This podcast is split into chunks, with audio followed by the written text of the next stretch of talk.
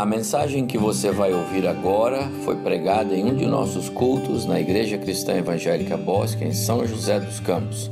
Ouça atentamente e coloque em prática os ensinos bíblicos nela contidos.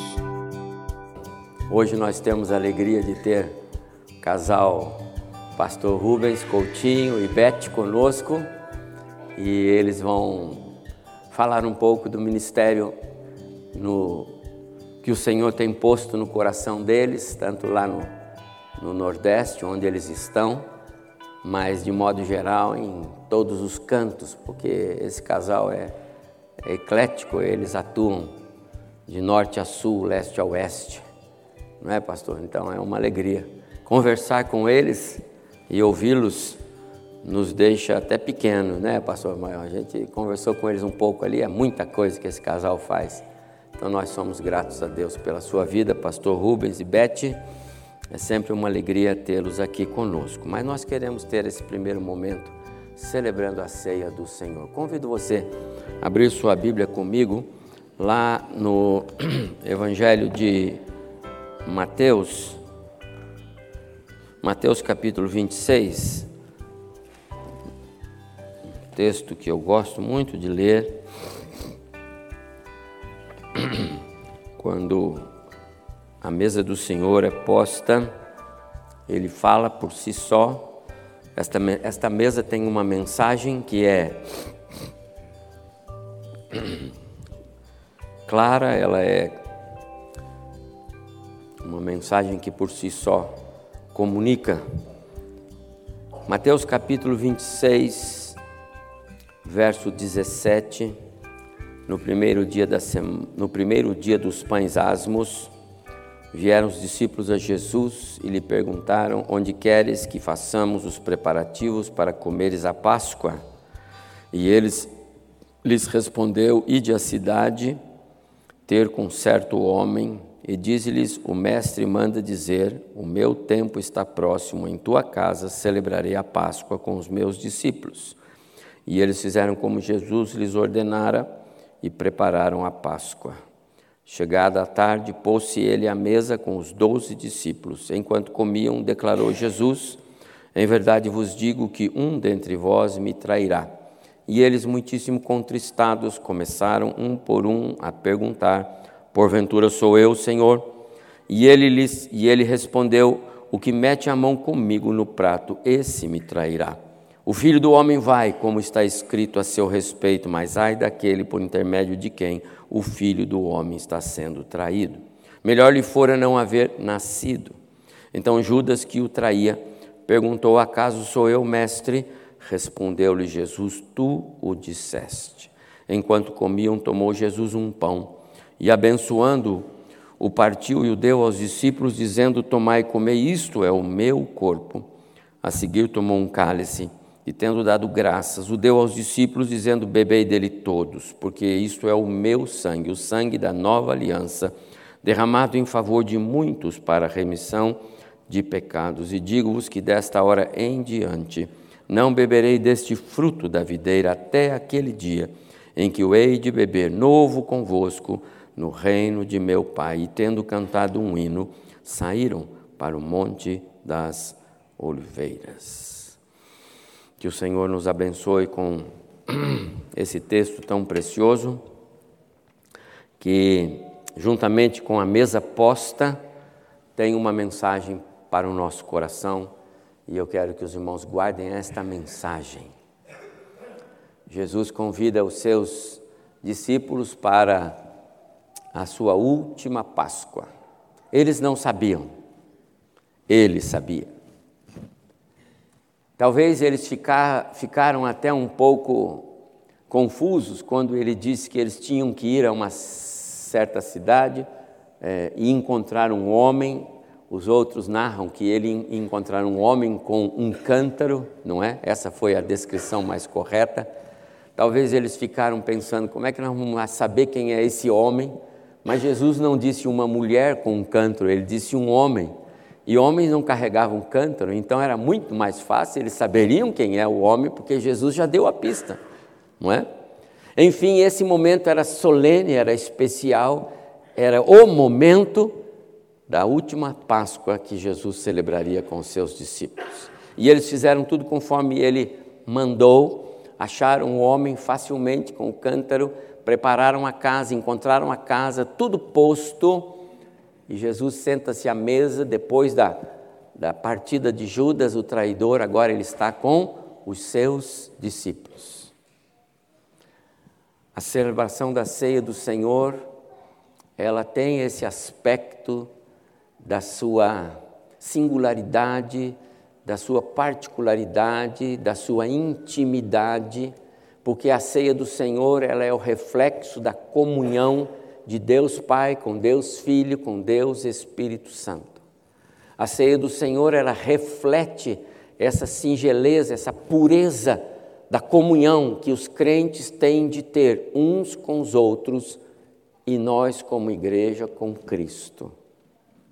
A oração sacerdotal de Jesus em João 17, ele diz: Pai, que eles sejam um como eu e o Senhor somos um.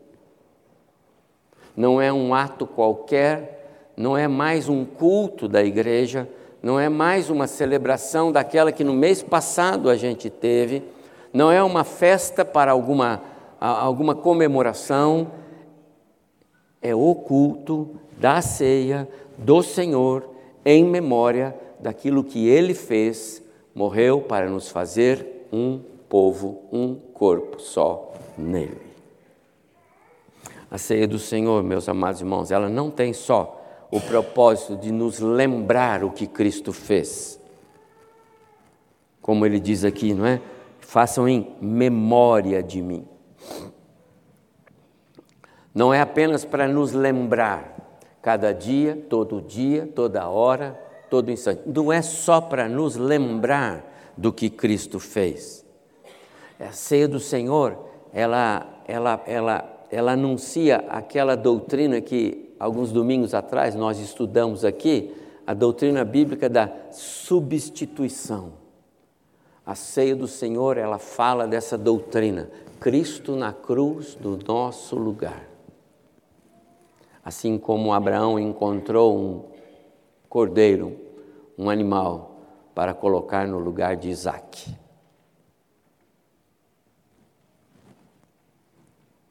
Assim como Deus mandou Adão sacrificar um animalzinho para tirar roupa, para cobrir os pecados dele.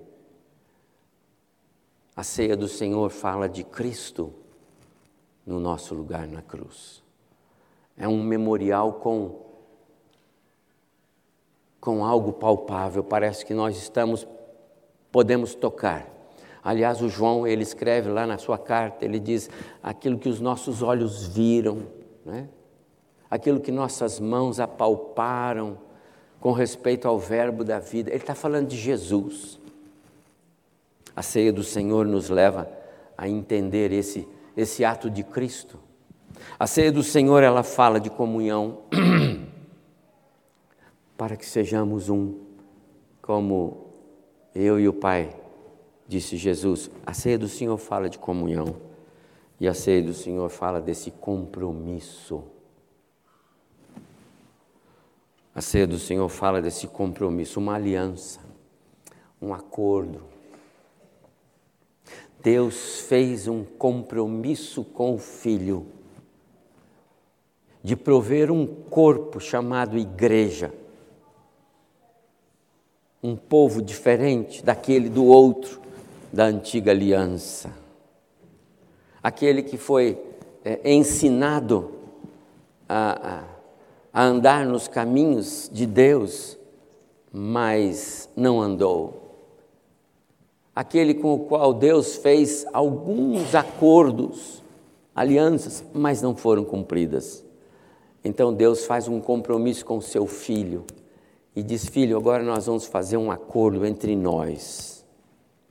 Você vai e você vai dar a sua vida para que a gente tenha um povo para ser seu.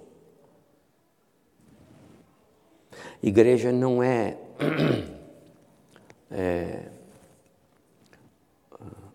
uma expectativa de Deus de pessoas nessa história do mundo que podem ou não podem, querer ou não querer. Igreja não, não nasce de um, é, de um agir humano. A igreja nasce de um propósito divino. A igreja nasce no coração de Deus antes de Deus criar o próprio mundo. Antes de haver pessoas, Deus já tinha a igreja de Cristo para Cristo, para toda a eternidade com Cristo. Cristo não veio em vão e nem na expectativa de que alguns pudessem gostar ou não gostar dele. Ninguém, não há justo nenhum sequer. Todos pecaram e destituídos estão da glória de Deus. Mortos em seus delitos e pecados, andando nos caminhos do mundo, seguindo o príncipe deste mundo. Este é o mundo do qual Deus tirou você e eu, se de fato fomos tirados. A igreja, ela ela não nasce do acaso.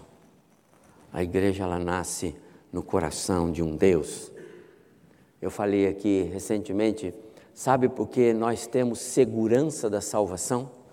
Sabe por que você pode ter segurança da sua salvação em Jesus? Porque essa promessa é de Deus. As minhas ovelhas ouvem a minha voz, eu as conheço e ninguém as tira da minha mão. Isso disse Jesus. Ninguém. Mas e se houvesse uma força maior que pudesse tirar das mãos de Jesus? Bom, aí então perdemos a salvação. Porém, não existe força maior.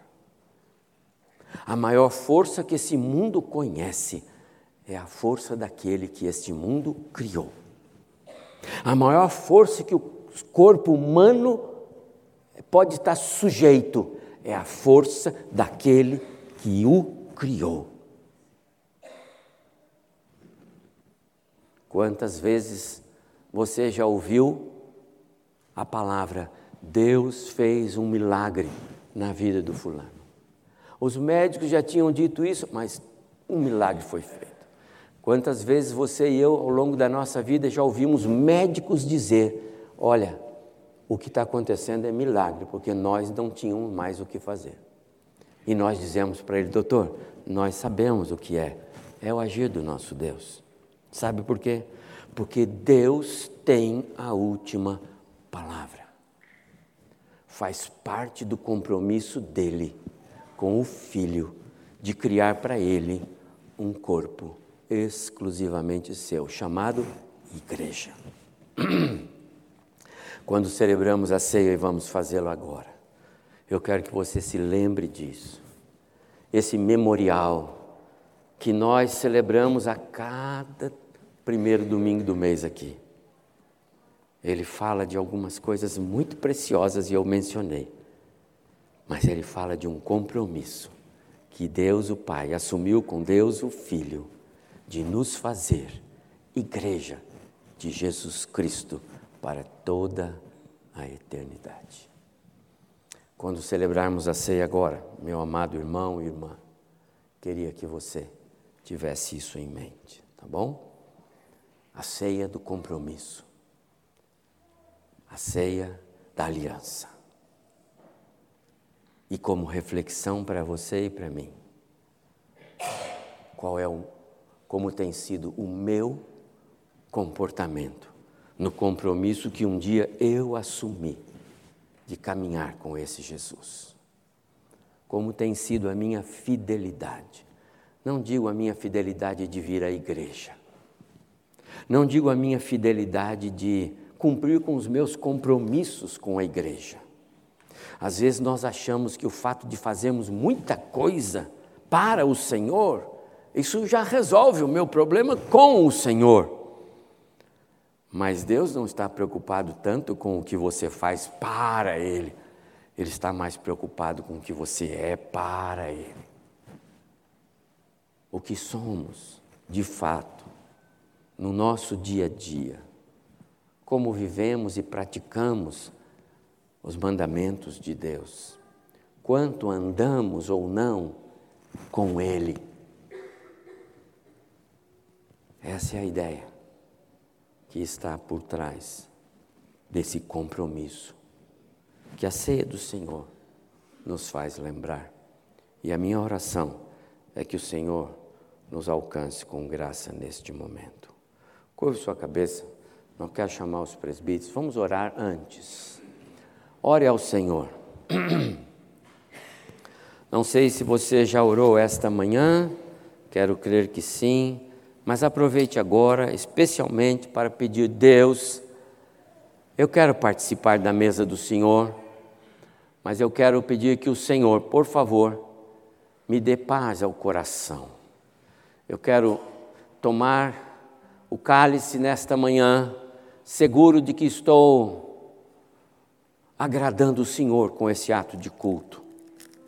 Quero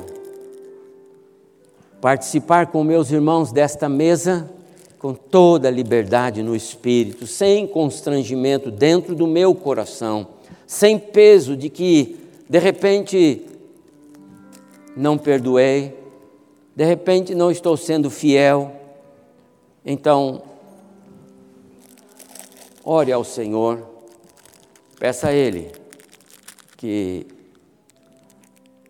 dê a você paz ao participar da mesa do Senhor nesta hora.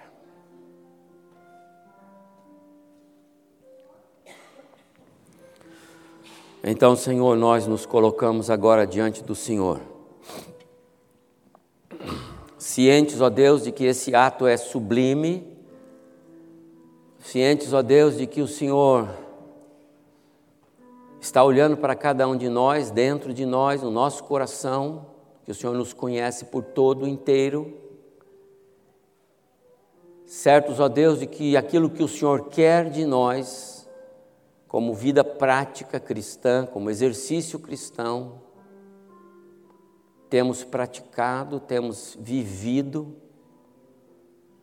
Então, ó Deus, assim nós pedimos que o Senhor receba-nos na tua mesa nesta hora Queremos ser servidos pelo Senhor, ministrados, a Deus, no nosso coração pelo Teu próprio Espírito, para que esse momento tenha valor espiritual para cada um de nós.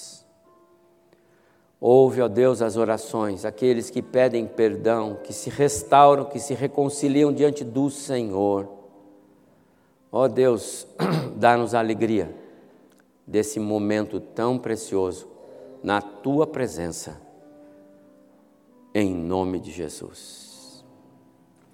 Amados, esta mesa é do Senhor, não é da igreja local. Então eu quero convidar todos quantos estão conosco nesta manhã, que já receberam a graça da salvação, em testemunho da fé, já foram batizados, e que estão em comunhão com o Senhor, a que realmente participem da mesa do Senhor conosco nesta hora, está bem? E eu peço a você, por favor, se você pode, os irmãos que vão participar, que fiquem em pé para receber então os elementos, tá bom? Por favor, vamos cantar? Podem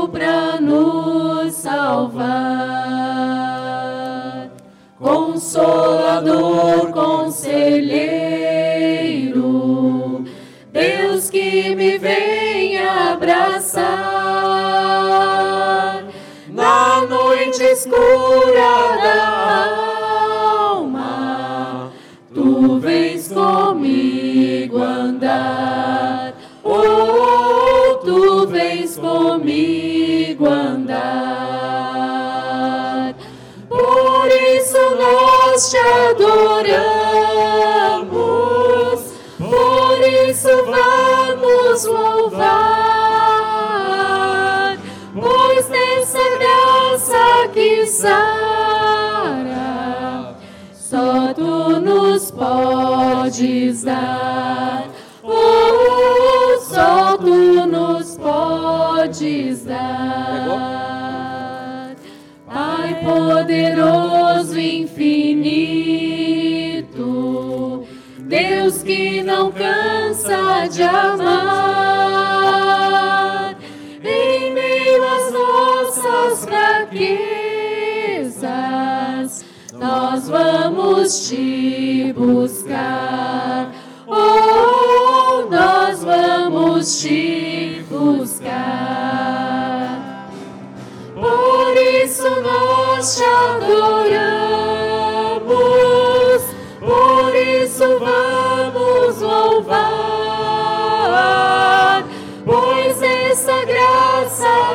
sara, só tu nos podes dar. Oh, só tu nos podes dar. Oh, só tu nos podes dar. Amém. Então o Senhor Jesus tomou um pão e, tendo dado graças, nós o fizemos. Ele o deu aos discípulos, dizendo: Isto é o meu corpo que é dado por vós. Façam isto em memória de mim. Façamos igual. E em seguida, ele tomou um cálice. Não era um cálice para cada um. Não era um cálice assim, tão bonitinho quanto esse. Embalado com todo cuidado. Era um cálice. E dele todos tomaram. Mas o que vale é o símbolo do que ele fez. Ele disse: Isto é o meu sangue que é dado por vós. Bebei dele todos em memória de mim. Façamos o mesmo.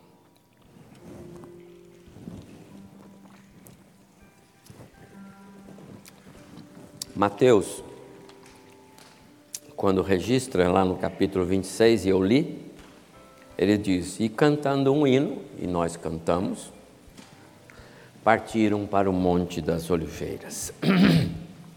Ato contínuo, Jesus seria entregue aos seus exatores. E depois, então, é, crucificado e morto no nosso lugar. Assim nós concluímos o nosso ato de culto ao Senhor.